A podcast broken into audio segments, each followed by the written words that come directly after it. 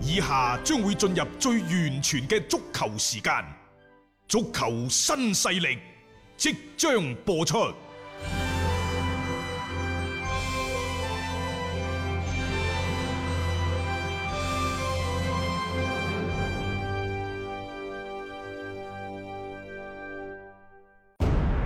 足球場，英雄地，幾多難忘時刻。攞翻住個 波，從廣州太陽神到恒大富力，從東較場驚天一射到亞冠加冕，從童話變成現實，從英雄變成傳奇。最偉大嘅球員，最不可思議嘅入球，勝敗之間只有一線。神奇之處，魅力所在，一比零啊！各位，只可意會，更可言傳。足球新勢力，各位朋友好，歡迎收聽今日嘅足球新勢力。琴晚廣州恒大對住大連人嗰場賽事嘅表現，我相信大家都有目共睹。就算你係冇睇到琴晚嗰場波，我相信喺其後所有嘅一啲朋友圈啊、一啲社交媒體等等嘅誒轉發啊、短視頻當中，大家睇到啦。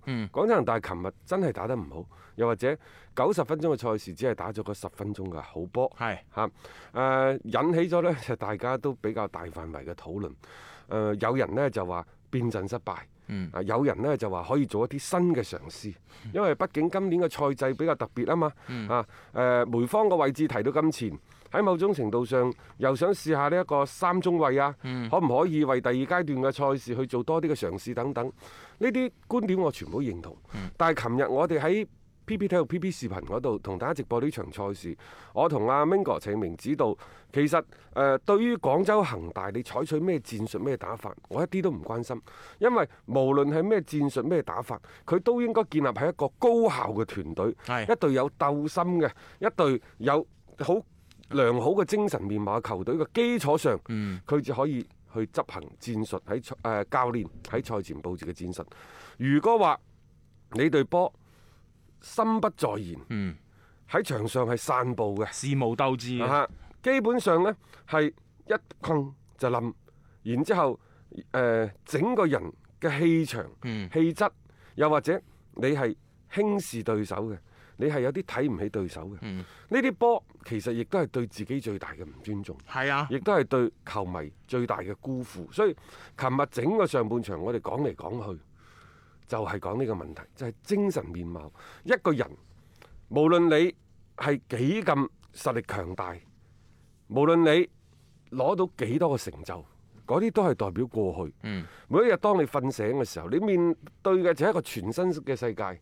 過去只係證明咗過去，你唔可能躺喺個功勞簿度。嗯然之後你有咩資格去輕視對手呢？嗱，變陣一啲問題都冇。嗯啊，你係八冠王啫，人哋何嘗唔係八冠 王呢？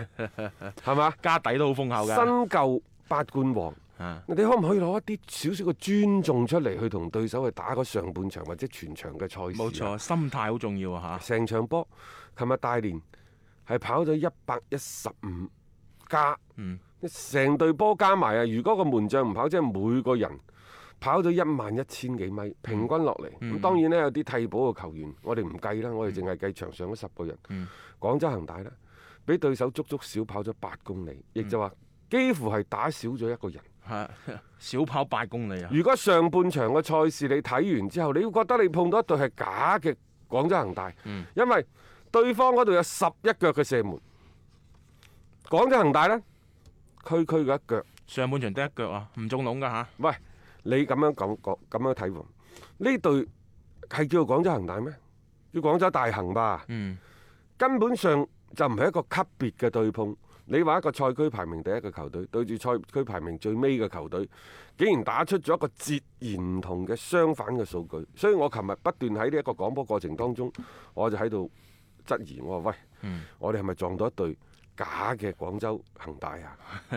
即係表現係完全唔對版㗎，即係呢啲唔唔該出現喺球隊身上嘅一種嘅特質咧，反而喺琴日特別係個上半場，我相信大家係非常之唔收貨誒、。另外呢，我仲睇到越嚟越多嘅球迷啊，專業嘅媒體人加入到我哋嘅行列，喺度質疑泰利斯卡嘅狀態。嗯早喺三四場波之前，又或者泰仔出嚟打咗三場賽事，收起呢一個嘅艾基神。嗰陣時我哋就已經講啦，你點解你俾艾基神，你俾泰利斯卡機會，你唔俾艾利啊艾基神艾基機神會係？你打到而家艾基神一啲信心一啲狀態冇。老實講，琴日兩個狀態都唔好。簡南華路話齋，十一個人打完我都想換咗落去。嗯，係啊，係啱㗎係啊，啱㗎，啊確實打得喺呢曳個過程當中，我同佢講有啲球員係完全不在狀態嘅，譬如黃博文，嗯譬如泰利斯卡，所以即係打到上半場廿零三十分鐘，你覺得唔係路嗰陣時，我當其時我就提出，我話喂係咪應該變陣，係咪應該換人 呢？馬上覺得唔對路就調整啊嘛。以前列比都係咁㗎，佢理得你嗰個時間係幾時啫？當然，簡拿華到後尾嘅換人調整唔係唔好，譬如話下半場一開波嘅時候已經係換咗三個人，啊費南多，然之後徐新、何超等等全部換晒。因為點解呢？你會睇到前邊有幾個唔換得，首先你考慮 U 廿 U23 U 廿三嘅政策一。定要有個喺度啊嗯啊！嘛。一定要有一個喺度，楊立瑜、袁迪、嚴鼎浩，你係二選一，因為楊立瑜琴日打得唔好啊。嗯為咗遷就你泰利斯卡嘅上陣，泰利斯卡除咗打前場右邊右嘅路嗯邊路，你仲可以打乜嘢？咪咯，喂，你泰利斯卡未出嚟嗰陣時，楊立瑜打嘅前場嘅右路係咪打得唔錯啊？啊但係去到左路，好明顯係唔適應嘅。嗯好啦，翻翻到右路，連之前嘅嗰啲哚咁多嘅自信心都冇埋，打打壞咗㗎啦，琴日嗰場個心態係咪打壞咗啊㗎啦？係啊啊，！你可以話就誒、呃前前幾場嗰啲面對空門唔入，攬住條柱喺度做咗柱男嗰下嘢，個、心態已經變壞咗。你就應該放佢一個佢最擅長嘅。係最熟悉嘅位置，令到佢盡快恢復信心。嗯，咁樣至係噶嘛。費南多上咗嚟，費南多嘅體能可唔可以打九九十分鐘？我哋姑且勿論。但係佢喺場上，人哋表現出嚟嘅士氣鬥志，琴日亦都有入波。呢、個就係一個實力嘅體現。仲有啊，呢啲球員上到嚟，費南多係一個鬥士，係一個勇士。即係佢上到嚟嗰個比賽嘅氣質係同之前喺場上嗰班球員嘅氣質係完全唔同即係起碼成個精神狀態，佢會帶起成班波。喂，踢波唔係咁㗎喎，慢吞吞咁，好似未瞓醒咁樣。我感覺佢入到嚟呢，就好似為恒大打咗支強心針咁，起碼瞬間佢哋係醒翻，即係覺得喂有啲波應該要點樣踢。費南多其實你琴日見到佢喺左路亦都好活躍嗯啊，頻頻嘅突破並且有傳中，咁最終入翻呢個波，我感覺係一個幾完美嘅結局對於佢自己。誒、呃當然啦，從打法上嚟講呢，就簡南華路都意識到自己嘅問題，所以換咗人之後，當效果仍然係未起到出嚟，因為你下半場一下子換三個。係但係實際上，大家有冇發現啊？就算換咗三個，我去到六十分鐘嗰陣時，我話 Mingo 喂，打十五分鐘都冇射門喎。係啊，冇即係冇咩太大嘅變化啊嘛。但係你會睇到後面呢，廣州恒大利用對手嘅體能嘅下降，嗯確實嚇，你喺一個咁嘅相對比較濕滑嘅場地，個球場比較冧啊。嗯如果你跑得咁多、跑得咁快呢，實際上。你付出嘅體能係多嘅，嗯點解呢？個場地比較冧，你揼落去嗰腳你就硬翻起身嗰陣係啊時，你唔覺㗎。啊啊，你跑多兩轉你就覺㗎啦。啊所以到到後尾嗰陣時咧，基本上成班波大連呢係冇咩力嗯嘅，仲、有呢大連嘅嗰、個誒、呃、經驗真係唔夠，唔、夠喺邊度呢？就係話佢哋喺呢一個場上失咗第一個波嘅時候。即係嗰個精神唔夠集中，嗰下嘢其實係最牙煙嘅。我哋喺講波嘅過程當中不斷同大家講呢，有啲所謂嘅實力相對比較弱嘅球隊，佢點解會喺短短嘅三五分鐘會係連失第二隻呢？因為失咗第一隻之後，球隊嘅心態起咗變化，個注意力唔夠集中。有時足球就係咁，因為一個面對面嘅近距離嘅近身嘅肉搏，你嗰下嘢嘅先機，你慢咗半步，你就慢咗，俾對手一偷個機會，你就偷咗過去，你就冇得喐噶啦。譬如第二個波，亦都係好正常啫，係咪？啊，中間邊路，然之後隨身頭錘，費南多頭想入一個空中嘅接 力，佢個精神就係唔夠集中，唔就夠係集中啊嗰一瞬 間誒、斷咗電咯。斷咗電。啊！即係經常見到就係呢啲情況啊嘛，再加上好似你話齋，中籠就有咯，嗯 對面張聰唔係佢一喺喺中超呢度呢，有幾個門將係係係係比較有呢一種嘅特質嘅，啊只要中籠係就基本上都有㗎啦個。質地係咁冇辦法，即係呢樣嘢你話佢唔盡力咩？ 佢又真係飛到盡嘅啲波，但係你真係救唔到就救唔到咯啊！所以即係恒大就係捉住嗰短短，其實就係嗰三兩分鐘，嗯對方嘅一個精神唔集中啊，佢哋嘅患得患失啊，然後瞬間將個比分變成咗二比二。然之後，琴日成場波我話死啦，廣州恒大要揀個 MVP 出嚟，揀邊個？揀邊個？揀唔到，揀唔到。嗯實際上呢，我覺得有啲對唔住劉殿座。誒、啊，廣州恒大唔輸到第三隻，係除咗阿柱哥嗯幫阿拖，即係上半場臨尾嗰腳，嗯實際上劉殿座嘅發揮係非常之出色嘅。係啊，你諗如果啊嗯唔係佢嘅上遮下擋嘅神勇嘅撲救呢，恒大可能已經輸到第三隻、第四隻。嗰陣時真係回天乏術啊，各位。再好打都冇用㗎係嘛係啊，所以我哋成日都講好嘅門將係半隊波。如果琴日劉殿座係喺大連嗰邊嘅廣州恒大，未必追得翻嘅。係啊，即係呢樣嘢就即係叫做一隊冠軍球隊，你該有嘅一啲即係下風波嘅時候，你點樣踢？有咩球員可以企出嚟？咁啊琴日門將企咗出嚟咯，嗯啊咁就為球隊最終扳平比分留翻一線嘅希望。保連奴呢都企咗出嚟，嗯係嘛、雖然琴日你好明顯就見到佢嘅狀態，佢唔係一個最佳嘅水準，但係喂七場比賽五隻入波，尤其喺零比二落後嘅情況之下，喺成班波比較耷頭耷計嘅情況之下，正係佢嘅第一個入波。嗯，係吹響咗一個反攻嘅號角。嗯咁啱、呢，對方嘅士氣體能正喺度急劇下降嘅時啊冇候，錯，此消彼長。啊，此消彼長。咁、嗯當然啦，其實我誒、呃都係覺得呢，簡拿華路喺下半場、中場嘅調整。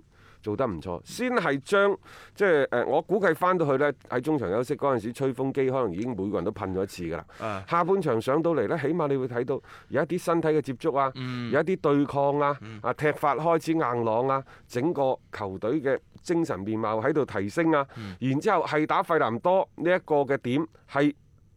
好似嗰個所謂嗯嘅辦法，又或者效果唔係咁好，但堅決就打呢個點，一次一次嘅衝擊，一次一次嘅衝擊，終於呢就衝開咗對手呢個同類呢、個 U 廿三個球員嘅防守。點解呢？因為成場波個同類係滿場飛奔嘅。嗯係啊，前日見佢後日見佢同呢一個嘅林良銘喺前場嘅右路啊，嗯呼風喚雨，搞到呢就係廣州恒大基本上喺嗰個上半場嘅左路啊，差唔多俾人對對手打爆咗咁上下。嗯係啊，呢啲就係年輕嘅力啊，量。年輕嘅力量，但係亦都係經驗嘅欠缺啦。係 所以點解就費南多一味喺度搞條左路，嗯睇到嘅呢就係同類喺嗰瞬間頂唔住。嗯，頂唔住，就係嗰下有時機會嘅嘢呢，你明知係咁打嘅，但你有咁嘅耐性，你要對自己嘅判斷有咁嘅信心，你持之以恒，終於迎嚟咗機會。係啊，咁然之後呢，就再係加強進攻，喺最尾嗰張牌打埋出去呢，換埋譚海源。嗯換譚海源有個咩好處？喂，其實第二個入波譚海源分過嚟，嗯，係啊啊，即分係得都非即係常呢啲嗯就漂亮新力軍咯，即係上到嚟你要即時去補充翻一啲嘅即係活力，等隊波可以有即係難聽講個續航嘅能力，呢樣嘢係主教練你該做噶嘛。咁有球迷就話喂，阿、偉哥唔喺度，韋世豪唔喺度，真係嗯係咪玩唔掂呢一個嘅誒、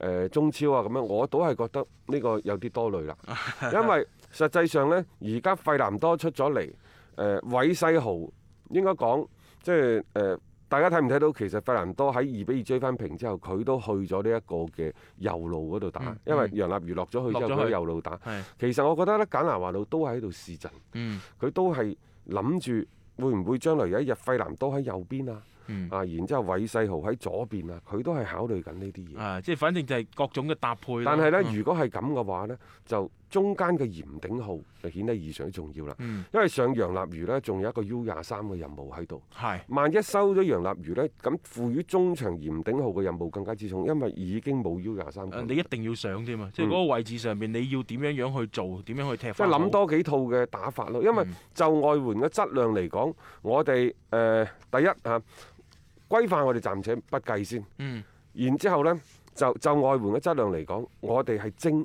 唔多，嗯得個保連奴。係啊，因為艾克森同埋費南多都係中國人嘛，規劃球員啦，係咪？啊係咯，咁然之後朴志洙係企喺後防，嗯即係話你以保連奴一個人去去力敵對手，即係咩上港啊、國安嗰一紮嘅。係外援天團呢，嗯其實多少恒大嘅實力嘅牌面呢，係唔佔有優勢嘅。係好啦，你話喂，仲有泰利斯卡喎，我都話 喂，大家可以去睇下斌哥講波個抖音。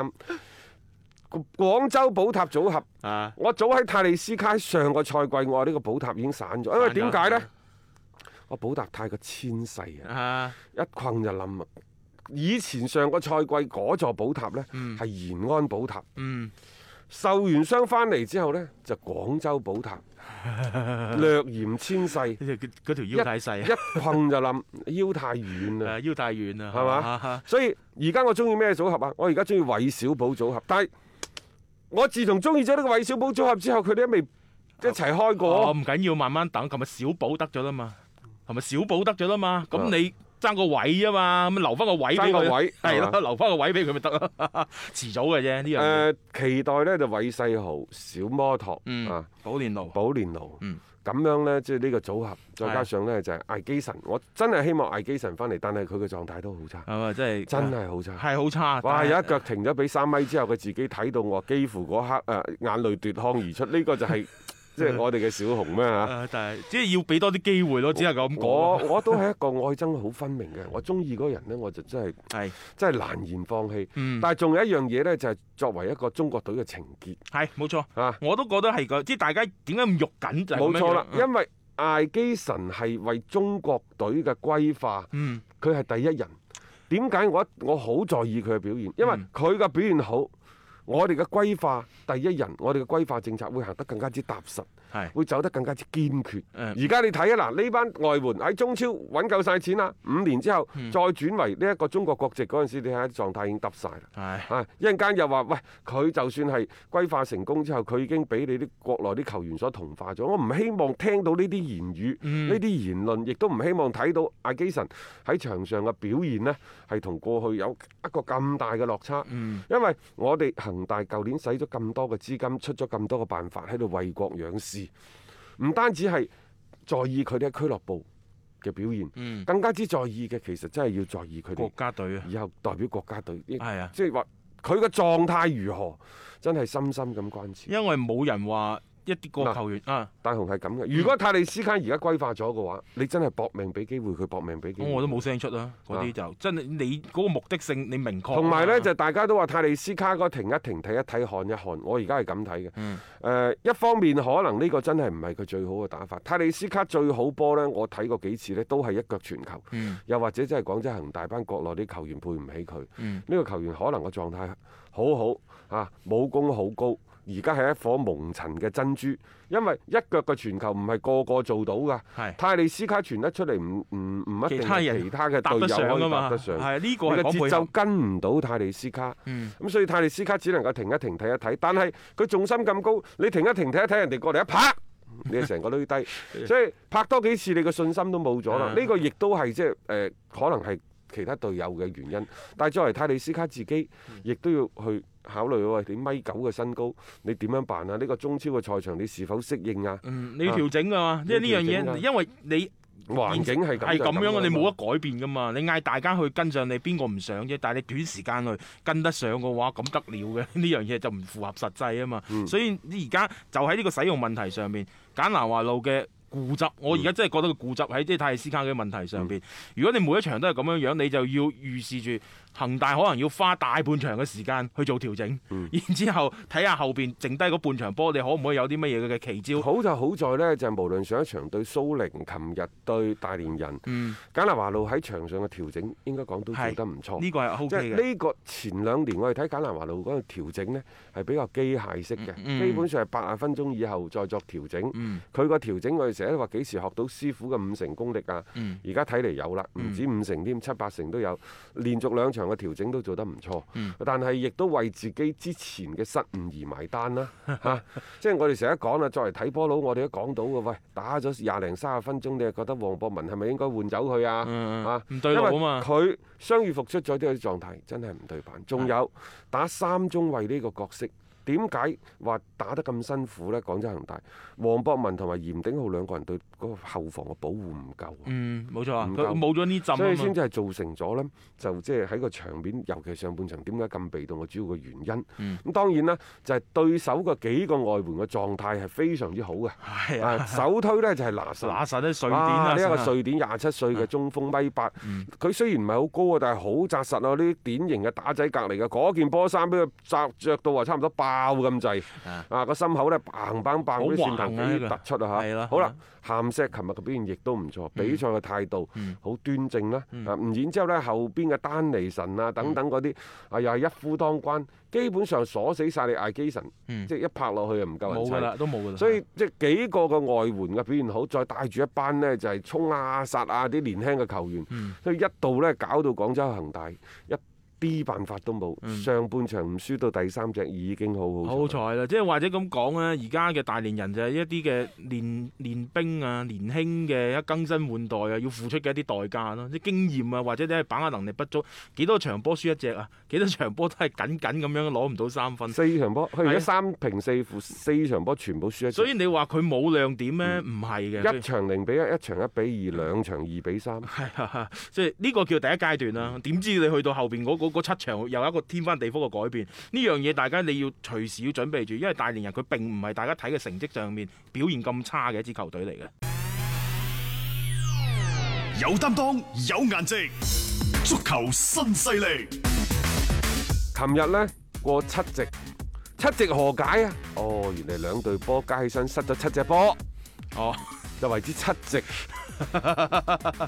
，OK，啊，咁啊喺廣州恒大嗰場賽事之前呢，富力呢就輸咗俾個山東一比五，尤其係上半場輸到零比四，我相信好多人呢可能下半場都冇睇到。我都唔知幾羨慕你講恒大嗰場波。我我喺喺喺節目裏邊半場已經睇住佢俾人屠殺啊！真係。我哋今年做出嘅最英明嘅決定，可能就喺 PP 體育嘅嗰個粵語解説當中，我哋大膽放棄咗廣州富力。嗯，係啊，你真係喺個場面各方面嚟講，唔好意思，即係我並唔係話針對富力，但係點解每一場波你都係用一種咁熟悉嘅套路誒打翻呃各出嚟位？